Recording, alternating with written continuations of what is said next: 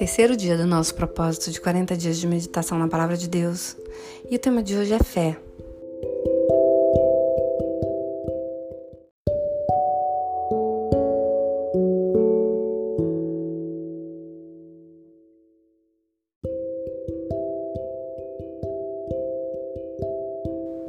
A fé hoje em dia está sendo anunciada como um tipo de chave infalível para obtenção de benefícios próprios e de realização de conquistas pessoais na vida do homem. Mas será que fé é isso mesmo? O capítulo 11 de Hebreus faz uma grande exposição sobre a natureza da fé e como ela age na vida daquele que serve ao Senhor. Vamos começar com o versículo 1 do capítulo 11 de Hebreus, em que diz o seguinte: Ora, a fé é o firme fundamento das das coisas que se esperam, é a prova das coisas que não se veem. O que quer dizer esse versículo? Quer dizer que ter fé é acreditar que aquilo que você espera, que aquilo que você colocou em oração será realizado. É, ter fé é a capacidade de enxergar uma realidade espiritual, mesmo que a realidade que seus olhos veem seja diferente é acreditar no cumprimento da, da palavra de Deus a respeito de um assunto que você depositou no altar. Eu vou dar um exemplo de fé. Me perdoe até pelo exemplo. Suponha que uma pessoa não tenha nada para comer em casa, o armário totalmente vazio, nada na geladeira, nada.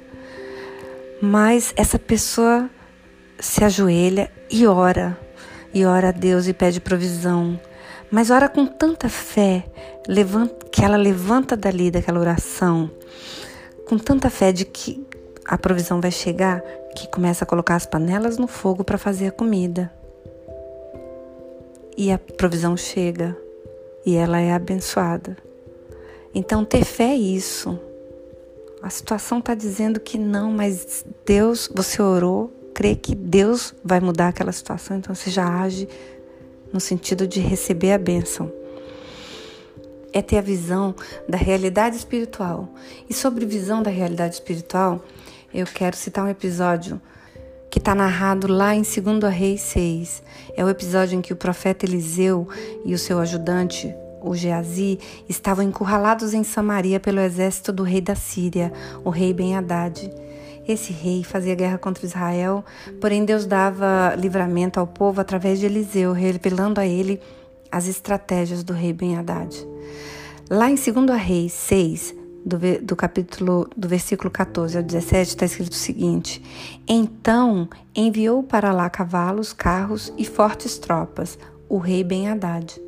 Chegaram de noite e cercaram a cidade. Tendo se levantado muito cedo, o moço do homem de Deus e saído, eis que as tropas, cavalos e carros haviam cercado a cidade.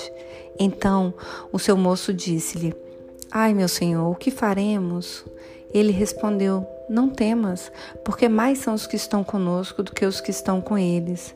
Orou Eliseu e disse: Senhor, Peço-te que lhe abra os olhos para que veja. O Senhor abriu os olhos do moço e ele viu que o monte estava cheio de cavalos e carros de fogo em redor de Eliseu. Então o profeta orou e Deus permitiu que o rapaz visse com os olhos espirituais para poder se acalmar. Muitas vezes não podemos ver os, o, o mundo espiritual, mas Deus está ali, ó, trazendo toda a provisão e ela está prestes a, a se concretizar. Lá em 2 Coríntios 5, 7 diz que porque andamos por fé e não por vista. E em Romanos 1,17 diz: Porque nele se descobre a justiça de Deus de fé em fé, como está escrito, mas o justo viverá pela fé. Então, o nosso foco é aumentar a nossa fé, é demonstrarmos fé no nosso dia a dia. Porque é por meio da fé que temos a certeza do cumprimento das promessas de Deus. Por meio da fé, demonstramos que confiamos em Deus e no seu poder. A fé nos permite fazer grandes coisas, como diz Jesus. Porque lá em Mateus 21, 21 está escrito assim: Jesus, porém, respondendo, disse-lhes: Em verdade vos digo que, se tiverdes fé e não duvidardes, não só fareis o que foi feito à figueira, mas Desce a este monte, disserdes, ergue-te e precipita-te no mar, assim será feito. Se Deus nosso é lindo demais. Pela fé, podemos nos aproximar de Deus. Lá em Hebreus 11, 6 diz o seguinte: Ora, sem fé é impossível agradar-lhe, porque é necessário que aquele que se aproxima de Deus creia que ele existe e que é galardoador dos que o buscam. Podemos ver que a fé é obrigatória para nos aproximarmos de Deus. Não importa se somos capazes, não importa se somos bondosos, não importa quão inteligentes somos, nem mesmo o tamanho do reconhecimento das obras que realizamos. Se não tivermos fé, nada disso poderá agradar a Deus. Mas como que eu posso ter fé? A Bíblia diz em Romanos 10, 17 que logo a fé é pelo ouvir e o ouvir pela palavra de Cristo. Nós precisamos buscar a palavra de Deus, ouvir mais de Deus, ouvir a palavra de Deus. Mas nós podemos pedir também para Deus aumentar a nossa fé. Lá em Lucas 17,5 diz o seguinte: Disseram então os apóstolos ao Senhor: Aumenta-nos a fé. Então nós podemos pedir para Deus, para Jesus aumentar a nossa fé. Mas essa fé verdadeira tem que se traduzir em frutos, em obras que agradem a Deus. Porque Tiago, lá no capítulo 2, explica claramente que a fé sem obras é morta. Ele não estava ensinando que são as obras que mantêm a fé viva, mas que a evidência da verdadeira fé na vida do cristão o leva às boas obras. Se alguém quis, lá está escrito assim: se alguém diz ter tal fé, mas não possui tais obras, certamente sua fé é falsa. Essa fé simplesmente nominal, histórica, é morta e não serve para nada.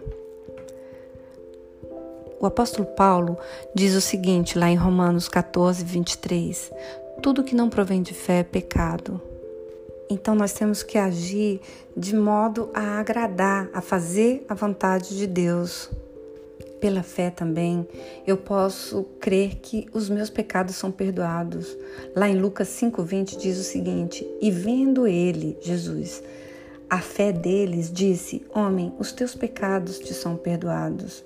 Então, pela fé, até os meus pecados são perdoados, podem ser perdoados. Deus é lindo demais.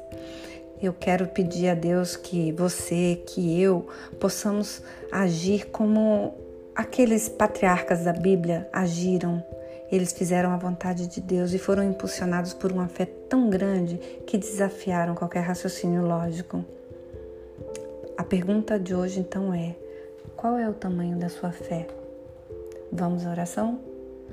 Senhor, aumenta minha fé a cada dia, que as minhas orações possam alcançar vidas e que eu seja fortalecida pelo Espírito Santo, que o teu reino prevaleça sobre cada um de nós, meu Deus. Pai, eu peço que a tua palavra seja vivificada em nossas vidas, em nome de Jesus. Amém.